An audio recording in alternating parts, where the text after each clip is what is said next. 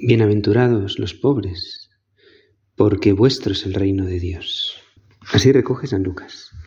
En las otras bienaventuranzas, las que recoge San Mateo del Sermón de la Montaña, dice también lo mismo, los pobres de espíritu, porque de ellos es el reino de los cielos. En cambio, San Lucas añade a esas bienaventuranzas los famosos ay, ay, ay, ay. Ay de vosotros, dice, los ricos, porque ya habéis recibido vuestro consuelo. Es este contexto de Jesús en sus enseñanzas, lo que ahora que estamos terminando este mes de junio, el curso, para casi todos, para muchos, de los que escuchamos estas palabras de rezar hoy, que nos pilla muy cansados, nos pilla agotados. Y la pobreza real es que no tenemos ya ni tiempo, ni ganas, ni fuerzas. Señor, ayúdanos para terminar y no acabar ahí tirados a la bartola y rendidos, sino para seguir esforzándonos en darnos a los demás, porque la gran pobreza es la del que se sabe privar de su tiempo, de sus cosas, y con generosidad darse a los demás. Y entonces, como nos enseñaba tantas veces San José María, el que se da así, sinceramente, a los demás, tiene después una, una alegría en el corazón. Dios la premia con una humildad llena de alegría, de ese gozo de tener a Dios, de estar cerca de ti, Señor. Y de esa pobreza, o de ese aspecto de la pobreza, me quería mm, detener en este ratito de, de rezar para que tú lo pienses, porque me venían a la memoria un montón de recuerdos de gente con la que he convivido a lo largo de los años, Recuerdo que terminábamos el colegio y a uno le regalaron un deportivo, un cochazo impresionante, ¿no? Y después, pues la verdad es que tampoco es que estaba especialmente feliz, sobre todo cuando, pues eh, ese super cochazo sube al sobrino y el sobrino, pues, en fin, mareado, echa ahí todo lo que podía en el coche, en la tapicería de cuero magnífica. En fin, estas cosas temporales tienen pues su duración, su felicidad, su alegría, pero luego al final no llenan del todo. Otro amigo, me acuerdo que fuimos a un poblado de gente muy pobre, muy pobre, vivían en chabolas, tan, tan pobres que eran pobres en lo material y también en lo espiritual, vivían en ese poblado, pues realmente de la droga, fundamentalmente, y de otras, pues malos hábitos que tampoco voy a describir ahora, ¿no? Y, me acuerdo que íbamos bastantes eh, chicos en la edad de terminar el colegio, empezar la universidad, hacíamos un poco de catequesis, hacíamos también acción social.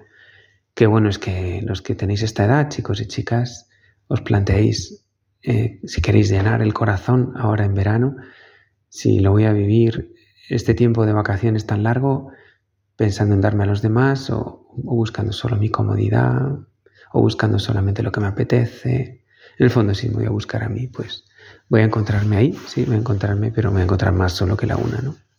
Bueno, pues este amigo que no tenía un coche propio, pero sí había heredado el de su padre, que se lo prestaba para estas ocasiones, llegamos al poblado chabolista, lo dejamos un poco lejos, porque a veces que íbamos con las furgonetas a dar catequesis, eh, les tiraban piedras, entonces, en fin, por precaución se lo conté, no sé si hice bien, y me dijo, mejor, mejor, la dejo lejos. Y según nos íbamos acercando al poblado, me dicen, no vuelvo más no soy capaz. Es, triste cuando uno, ante la pobreza, ante la necesidad, el corazón se encoge y dice, Uf, no. Es triste. Ojalá que no te pase. ¿Te acuerdas que en el Evangelio hay un personaje? Te acuerdas perfectamente, porque el título lo dice todo, ¿no? El joven rico. Tenía tanto, tanto, tanto, que fue tonto, tonto, tonto porque no quiso seguir al Señor. Y se volvió triste.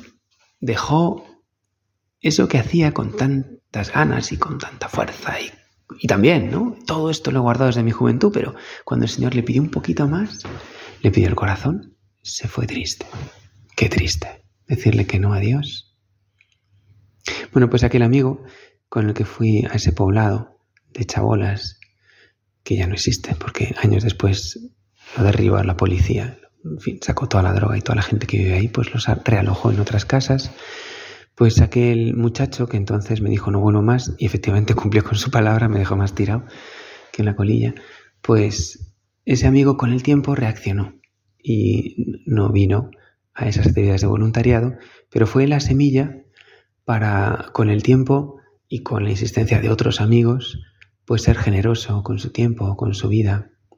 Hoy es un padre de familia, tiene niñas estupendas, guapísimas, por cierto, y muy buenas, y muy capaces. Y yo le debo mucho porque somos amigos. Y además ahora estoy pidiendo por él.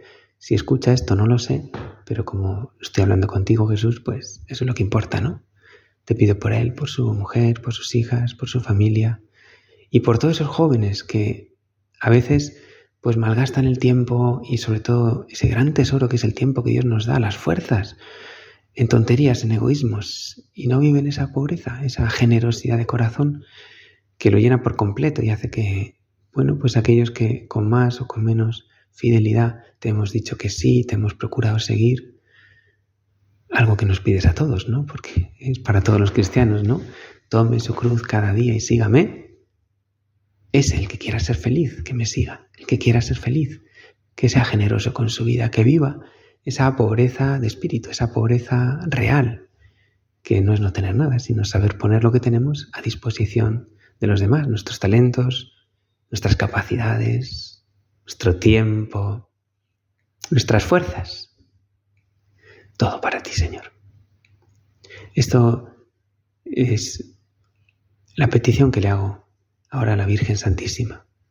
Porque de todas las bienaventuranzas, en el fondo vemos de fondo a la Virgen, que supo con generosidad darle a Dios todo lo que le pedía, con una pobreza total, desprendida de sí. Hágase en mí según tu palabra, no según mis planes, según lo que tú quieras.